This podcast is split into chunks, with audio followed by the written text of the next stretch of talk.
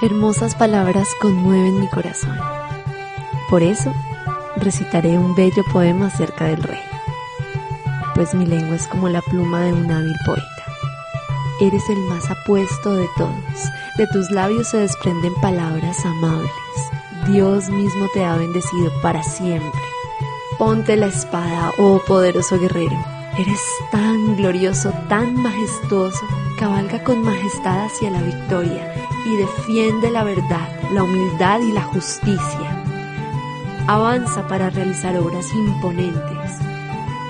Tus flechas son afiladas, traspasan el corazón de tus enemigos y las naciones caen a tus pies.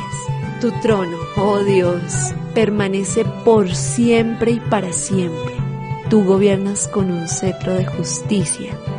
Amas la justicia y odias la maldad. Por eso Dios, tu Dios, te ha ungido, derramando el aceite de alegría sobre ti más que sobre cualquier otro. Mirra, aloe y casia perfuman tu manto. En palacios de marfil la música de cuerdas te entretiene. Hijas de reyes hay entre las mujeres de tu corte. A tu derecha está la reina. Lleva joyas del oro más fino de Ofir. Escúchame, oh hija de la realeza, toma en serio lo que te digo.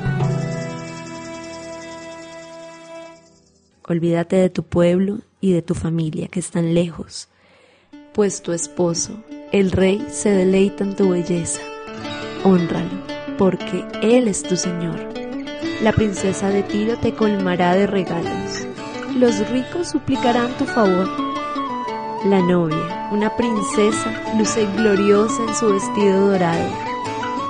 Con sus hermosas vestiduras la llevan ante el rey, acompañada por sus damas de honor. Qué procesión tan alegre y entusiasta cuando entran en el palacio del rey.